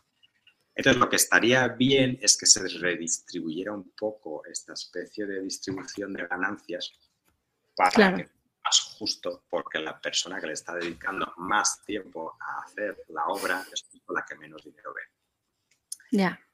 Eh, una vez metida esta cuña, y volviendo al tema, eh, hay gente que se dedica a hacer crowdfundings o micromecenazgos en los que el propio autor o autora eh, es el que hace de autor, de editor, de distribuidor y es el que habla con la imprenta, etc. Entonces, eh, tiene una cosa buena, que es que el 100% de lo que recaudas es para ti. Ya. Si te sale bien, guay. Pero tiene una cosa mala, que es que no te tienes que dedicar solo a dibujar y a guionizar, sino que también tienes que hablar con imprentas, eh, ver tipos de papel, regatear precios de páginas, eh, hacer paquetes, ir a correos a enviar los paquetes, saber calcular cuánto te va a costar todos los envíos, cuánto te va a costar la imprenta, cuánto te va a costar estos extras para poder pedir en el crowdfunding un poco más para que aparte de cubrir todos estos gastos te salga cuenta por él. Es bastante más complicado y hay gente en España a la que le sale bien, pues sí, te sacas tus dinerillos y son todos para ti una vez pagada la imprenta y todo esto, evidentemente. Pero están los ejemplos de Lauriel, están los ejemplos de Jordi Bayarri, que tiene su colección de científicos que ya van un montón y todos los ha hecho con micromecenazgo.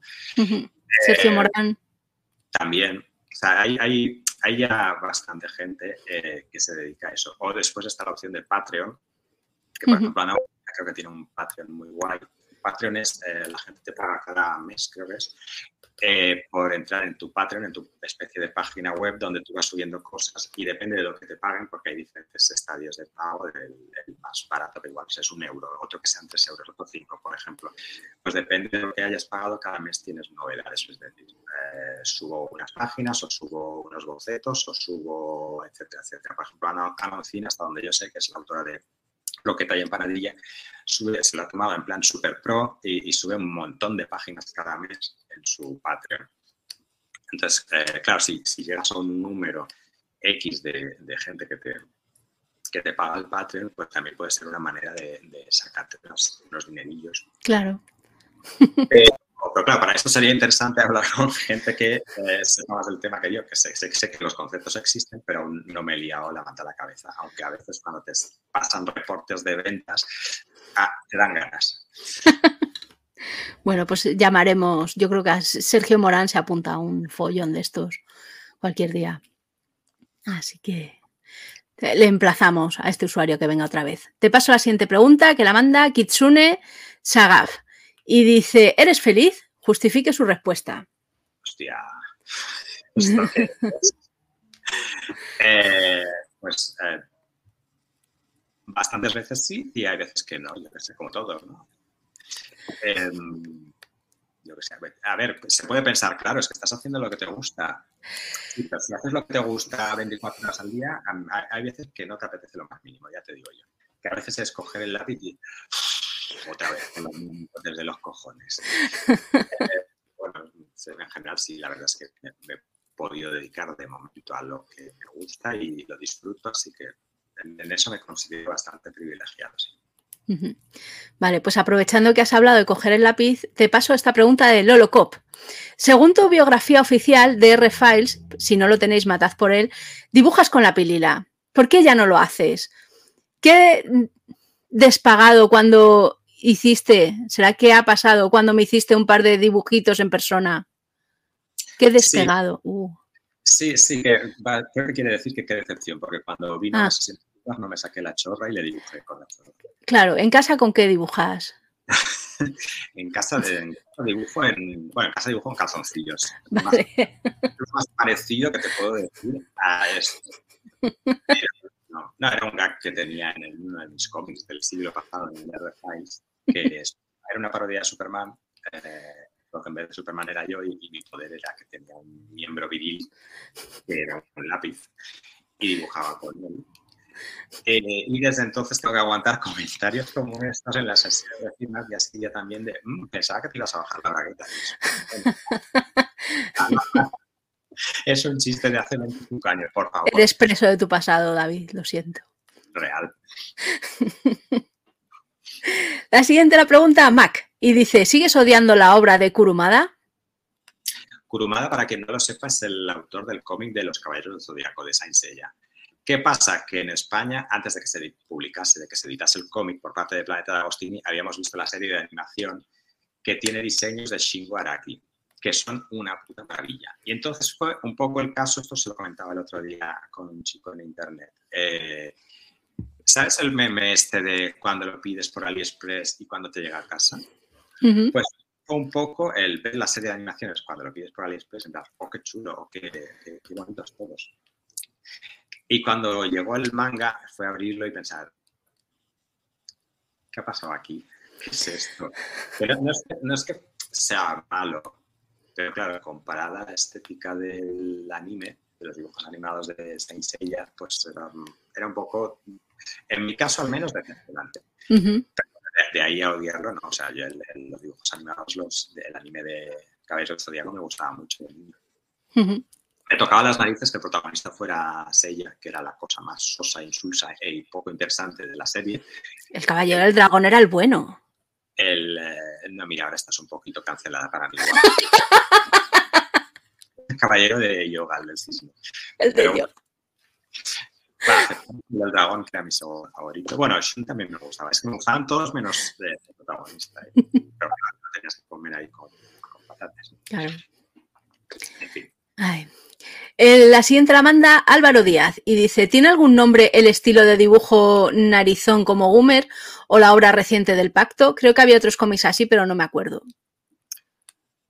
Um, bueno, como no se refiere a la escuela bruguera, que era un poco donde se publicaban también Mortadelo y Filemón y Super López y Timoteo y todas estas cosas que el, estilo así de dibujo de cómics españoles de esa época era hacerlos casi siempre todos súper narizones. Mm, por cierto, El Pacto está muy bien. Es un cómic de Paco Sordo que salió, no sé si el año pasado o el anterior, eh, que homenajeaba a la escuela bruguera y esta está muy, muy recomendable. Uh. Vale, eh, la siguiente, bueno, la siguiente es de este mismo señor, así que me la salto. Eh, si se buto, mm, hace varias que ya has respondido, así que te digo la que no has respondido. ¿Cuáles son los límites del humor? Ah, joder. Puedes decir que te las saltas, ¿eh? O sea. Porque les dije, después un ejemplo de pregunta bien y un ejemplo de pregunta mal que no tenían que hacer y era precisamente cuáles son los límites del humor. Así que, eh, ¿eres, vale. ¿Cómo se llama? Si se buto. Vale, si se buto. Voy a bloquear a si se buto. Es más, es todo, búscalo, búscalo.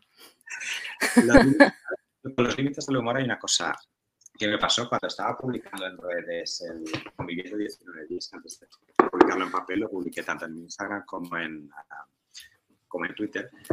Y la primera entrevista que me hicieron me hablaba, pues, claro, estábamos todavía en plena pandemia de coronavirus, eh, de hecho estábamos encerrados aún. Claro, me, me, dijeron, ¿cómo puedes hacer humor de esto siendo tan reciente? A ver, no, no lo dijeron a malas, pero un poco resultaron ahí la puya. ¿no?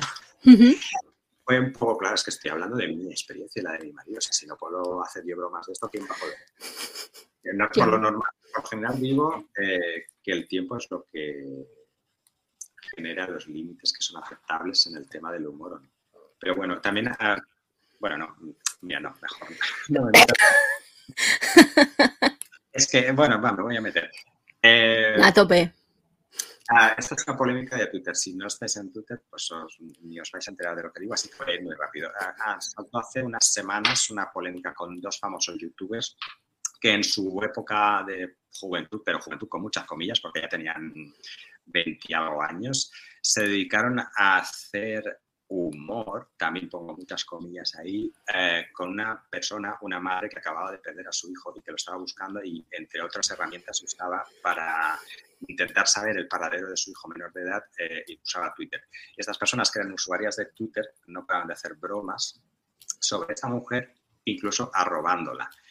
Eh, eso para mí, eso traspasa todos los límites del humor. Uh -huh. Porque la que era joven, no, mira, yo también he sido joven, lo que no he sido es hijo de puta. Exacto. ¿Vale? Eh, pero es, son casos como este que yo veo extremos. Eh, en general soy bastante abierto de mente a poder hacer bromas de, de bastantes uh -huh. cosas. Eh, claro, es que esto ya es que ni, no lo veo ni hacer broma, lo veo ir a hacer daño. Uh -huh. Vale. Pues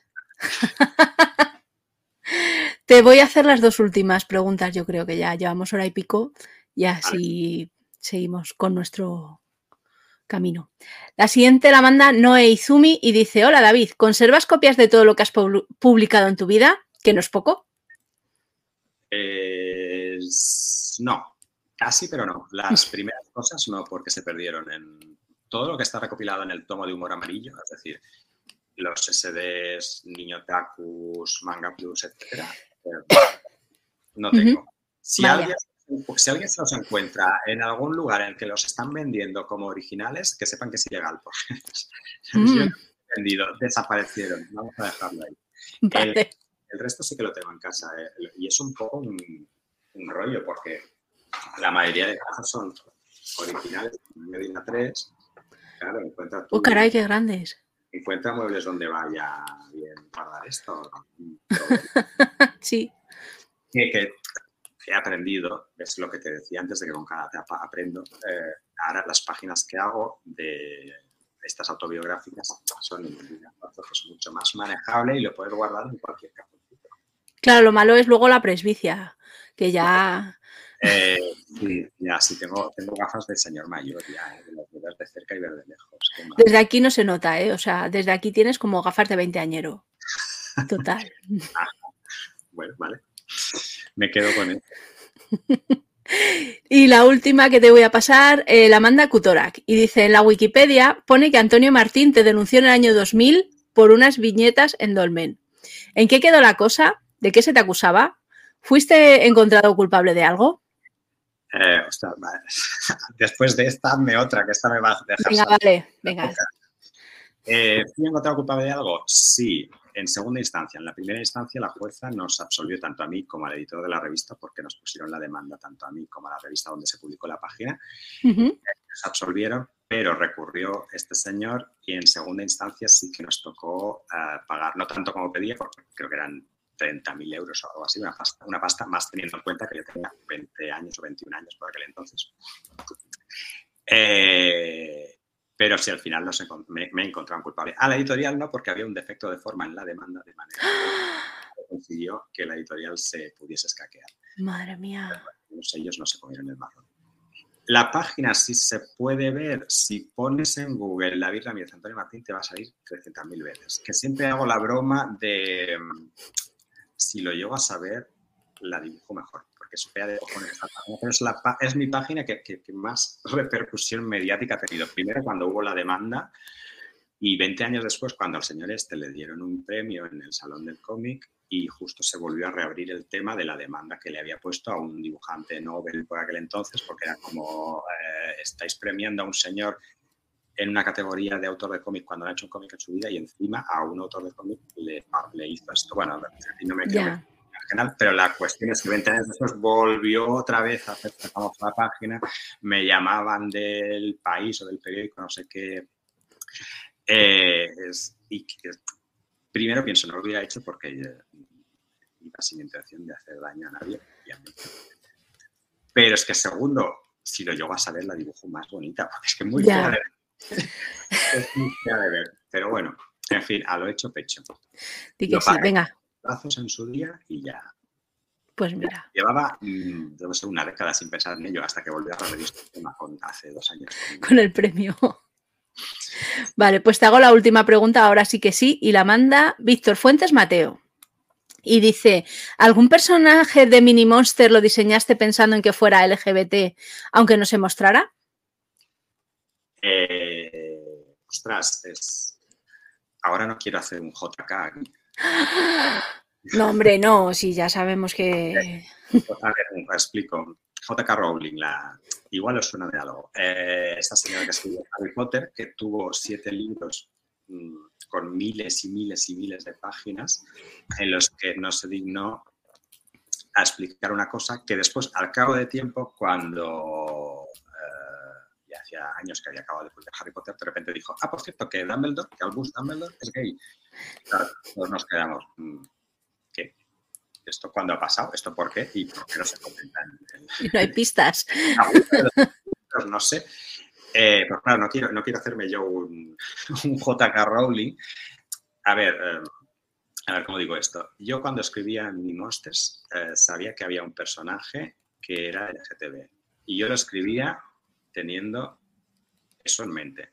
¿Qué pasa? Que los protagonistas de Mini Monsters son niños de 7, 8 años. Yo lo escribía sabiendo que en el futuro, cuando ese personaje creciese, pues ya lo iba a saber, pero en este momento no aunque tenía eso en mente, eh, no se verbaliza en ningún momento porque el propio personaje no, lo, no es consciente de ello. Lo que yo, como guionista, al escribirlo sí que sabía lo que había allí. Esto me sirve a mí como guionista de background para tratarlo, pero bueno, como no se verbaliza en ningún momento de, ningún álbum, tampoco decir ahora ni el personaje ni nada porque no me cuenta. Pero al menos en mi caso había un sentido, que el personaje no era consciente de que lo era todavía en esa edad. El caso de Albus Dumbledore, que es un señor que es más viejo que cagar sentado, pues señora, alguna pista podría haber dejado de alguno de los libros, no sé, digo yo. Ya que estaba en tantas páginas. Venga, ya, canceladísimo por youtubers, no. y por... Venga, venga. No, no, hombre, no. Que, nada, yo creo te voy a soltar el brazo y te dejo que sigas haciendo tu vida. En este momento de las entrevistas os pedimos que hagáis una especie de teletienda. Que nos digas pues si vas a si vas a firmar próximamente o si estás ahí preparando un nuevo tomo de autobiográfico que se llame Yo soy aquel o cualquier cosa que Espera, me voy a apuntar.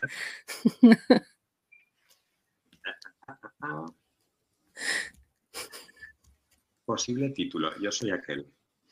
Sí, pero esto es como un título que es una referencia para gente muy vieja, tío. bueno, pues como yo, hija. y es que el, jefe de Meneame siempre nos dice que tenemos que hacer referencias que tengan menos de 10 años. Porque, claro, si no, toda la gente nueva la perdemos. Entonces, bueno. Vale. Pues yo qué sé, eh, motopapi. bueno, mira. bueno, o mototito, como ahora estás en modo tío total.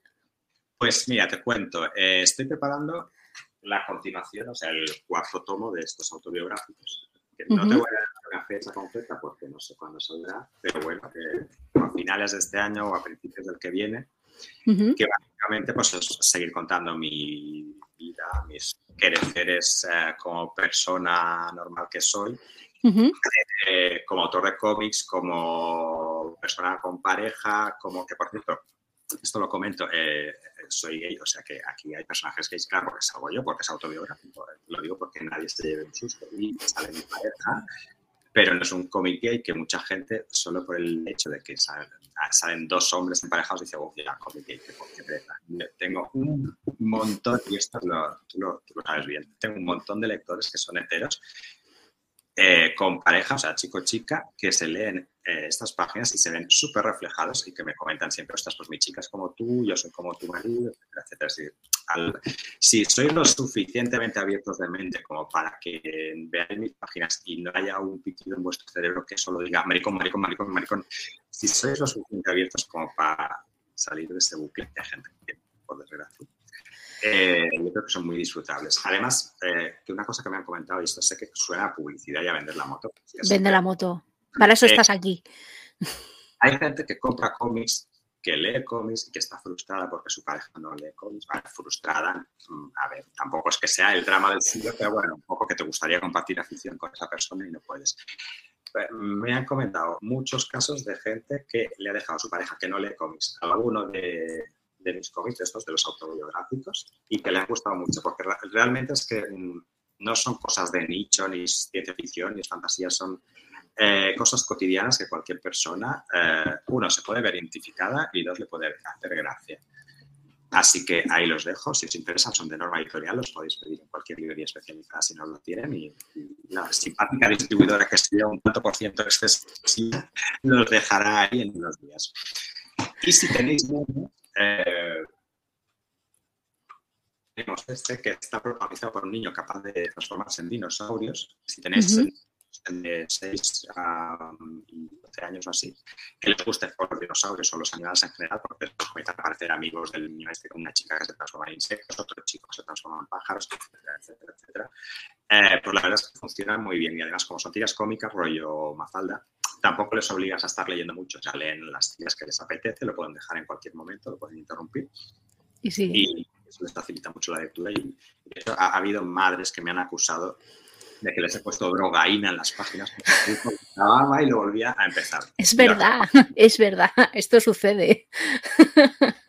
Así que eh, o me han mentido a la cara o funciona el cómic. Así que si tenéis, yo sé, hijos o sobrinos o hijos de amigos y no sabéis qué regalarles a algún día en un cumpleaños, el Dino Kit funciona genial. Y ya, mirad, tengo más Muy cosas que defienda que si no, esto se alarga. Pues nada, muchas gracias, David. Nos vemos, por aquí andamos si te podemos ayudar en algo. Y, y nada, los demás meneantes, pues nos vemos la semana que viene, porque este viernes me voy de viaje y no vamos a hacer el Twitch. Así que ya está. Venga, gracias. Chao, gracias por escuchar.